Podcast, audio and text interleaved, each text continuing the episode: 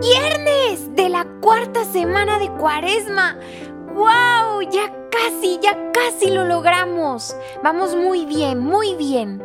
Y el día de hoy vamos a ver y aprender acerca de, bueno, a escuchar, ¿verdad? A escuchar y aprender acerca de la limpieza del templo, niñitos hermosos. ¿Esto dónde se encuentra? En el Evangelio según San Mateo capítulo 21 versículos del 12 al 17. ¿Estamos todos listos? ¡Vamos! Jesús entró en el templo y expulsó a todos los que allí vendían y compraban. Derribó las mesas de los que cambiaban dinero y los puestos de los que vendían palomas. Entonces les dijo, Está en las escrituras, mi casa será llamada casa de oración, pero ustedes hacen de ella una cueva de ladrones. Algunos ciegos y paralíticos se acercaron a Jesús en el templo, y él los sanó. Los sumos sacerdotes y los maestros de la ley se enojaron al ver los milagros que él realizaba, y a los niños que gritaban en el templo, Hosana al Hijo de David, y le preguntaron a Jesús, ¿Escuchas lo que estos dicen? Sí, les respondió él. ¿Acaso ustedes nunca han leído? De la boca de los pequeños y de los niños de pecho. ¿Te has preparado una alabanza?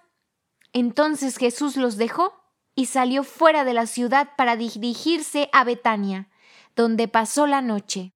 Palabra del Señor. Gloria a ti, Señor Jesús. Pues muy bien, preciosos. Hoy vamos a reflexionar juntos. Veamos la mesa volcada y las monedas derramadas. Esto nos recuerdan que Jesús nos llamó a expulsar todas las distracciones en el templo de nuestro corazón. Aquellas que nos alejan de la oración, de charlar un ratito con Dios. La historia de Jesús limpiando el templo es una de las únicas veces que realmente podemos ver a Jesús enojado. Este pasaje del Evangelio, niñitos, nos dice que Él voltea las mesas. Y en el Evangelio de Juan se nos dice que Jesús incluso hizo un látigo con cuerdas para expulsar a la gente del templo. ¿Por qué está tan enojado Jesús con las personas que están comprando y vendiendo cosas ahí? Después de todo, de acuerdo a la fe judía, la gente debía presentar un sacrificio animal en ciertos momentos a lo largo de la vida. Jesús explica su enojo y cita las escrituras cuando dicen, mi casa será llamada casa de oración, pero ustedes la han convertido en una cueva de ladrones. El templo fue hecho para adorar a Dios y estaba siendo utilizado como un lugar de negocios. Los vendedores, por su codicia, se aprovechaban de los que iban al templo a adorar a Dios y solo pensaban en su propio beneficio. Pero sabemos, niñitos, que no solo adoramos a Dios en la iglesia. Fuimos creados para adorar a Dios en cada momento de nuestras vidas. Nuestros corazoncitos, cada uno de nuestros latidos, fueron creados para amar con locura como Dios ama.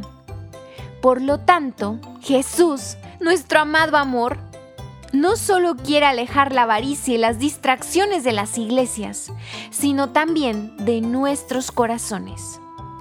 ¿Cuáles son aquellas cositas que ponemos por encima de Dios en nuestro corazón? Hay que pensar muy bien. Usemos nuestras neuronas y nuestros latidos para este momento. ¿Cuáles son esas cosas que nos están arrebatando el tiempo que podríamos ocupar para tener una charla preciosa y profunda con Dios. Los videojuegos, la tele, mmm, la flojera, eh, el querer dormir. ¿Cuáles son? ¿Qué son las cosas que anteponemos a poder acercarnos a Él? ¿Cómo podemos permitir que Jesús limpie nuestro corazón de todas estas cosas, así como limpió el templo? Vamos a orar juntitos, diciendo, oh amadísimo, dulcísimo, mejor amigo Jesús, por favor enséñame a hacer del templo de mi corazón un lugar sagrado y santo donde tú eres mi único enfoque y mi único amor. No permitas que se convierta en una tienda en donde yo esté distraído, en donde no me importe orar, solo esté viendo qué juego, a quién molesto, a quién lastimo, o estar pensando en mi propio beneficio como aquellos vendedores de animalitos. Así que por favor, amado Señor y Maestro, ayúdame, moldea mi corazón para que esté limpio y podamos orar y podamos charlar contigo.